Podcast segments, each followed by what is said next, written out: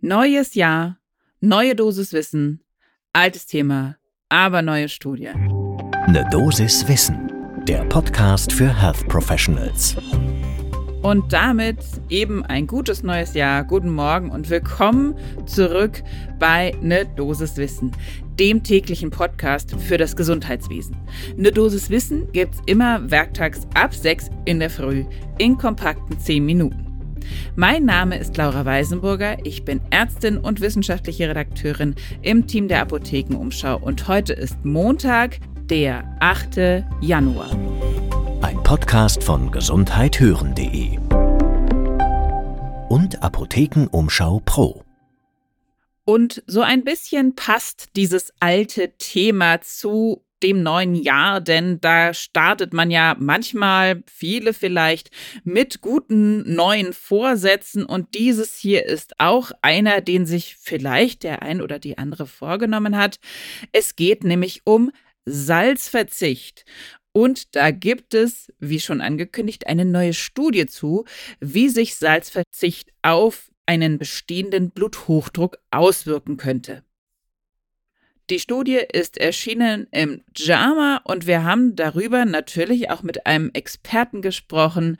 Heute ist das Markus van der Giet. Er ist stellvertretender Direktor der Medizinischen Klinik für Nephrologie und Leiter des Hochdruckzentrums an der Charité Universitätsmedizin Berlin. Was ja bekanntermaßen einigermaßen salzarm ist, ist Kaffee. Das heißt, den dürfen wir uns auch dieses Jahr wieder zum Start der Dosis Wissen gönnen. Holt euch den ersten des Tages und dann starten wir. Das ist ja eine ganz alte Geschichte eigentlich schon. Salz und Bluthochdruck. Ich kann mich erinnern, dass ich sogar selber schon in jungen Jahren immer von meinem Vater zu hören bekam, ja, er muss auf Salz achten, er hat so Bluthochdruck.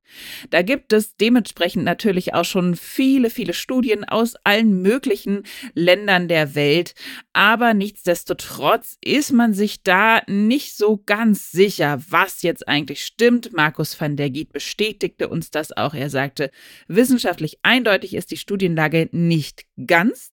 Es ist zwar unumstritten, dass eine Salzreduktion einen großen Effekt auf den Blutdruck haben kann, aber es ist auch so, dass manche Menschen sehr stark auf Kochsalz reagieren und andere eher schwächer. Und das beeinflusst natürlich die Ergebnisse von Studien, weil die Kohorten ja natürlich gemischt sind. Die zuständigen Fachgesellschaften haben sich daher sicherheitshalber auf eine generelle Empfehlung geeinigt und das ist Kochsalz sollte reduziert werden. Denn der Witz ist, und das betonte auch Van der Giet, dem, der nicht so salzsensitiv ist, bringt es vielleicht nur begrenzt was zugegebenermaßen, aber der Person, die sensitiver dafür ist, der bringt es umso mehr. Da stellt sich natürlich sofort die Frage, ja, wie viel nehmen wir so denn im Schnitt auf täglich? Da gibt es äh, verschiedene Zahlen, tatsächlich nach Geschlechtern getrennt. Frauen nehmen durchschnittlich so 8,4 Gramm pro Tag auf, Männer circa 10 Gramm pro Tag.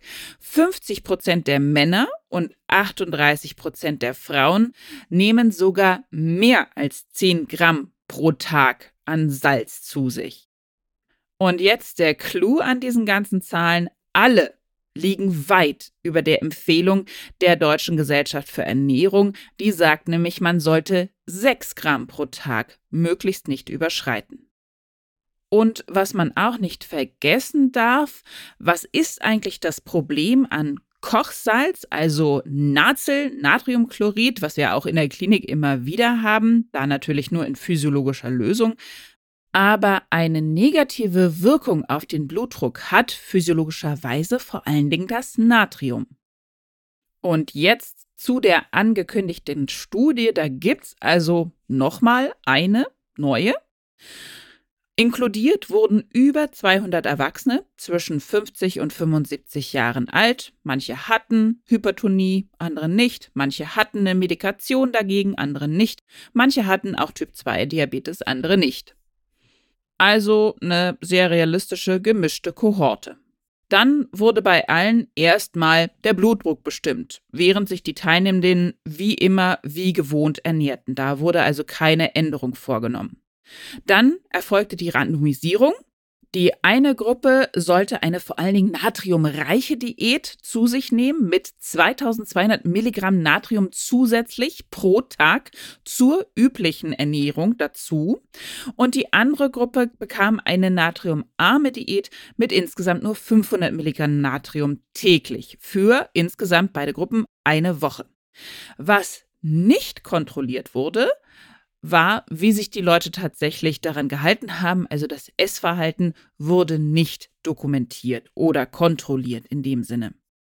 Im Anschluss an die erste Woche wechselten die Teilnehmenden einfach die Gruppenzugehörigkeit. Also die erste Gruppe nahm dann wiederum weniger Natrium zu sich, die zweite dafür mehr.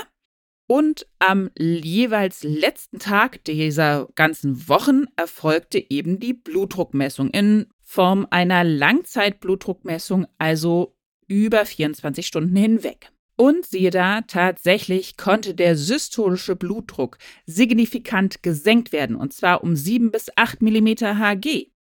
Natürlich in der Gruppe, die weniger Natrium zu sich nahm. Aber nochmal zur Erinnerung, dass dieser Effekt trat schon nach nur einer Woche natriumarmer Ernährung auf und tatsächlich auch bei drei Vierteln, also 75 Prozent der Teilnehmenden. Und um das nochmal ein bisschen besser einzuordnen, wie viel ist 6 bis 7 mm Hg? Das ist eine Senkung, die vergleichbar ist mit gängigen Erstlinienmedikamenten, also durchaus recht beachtlich. Und was hält jetzt unser Experte van der Giet von dieser Studie? Er sagte, methodisch ist die völlig okay. Wenn man nachweisen will, wie schnell so ein Effekt eintritt und wie intensiv das ist, dann kann man genau so einen experimentellen Ansatz wählen.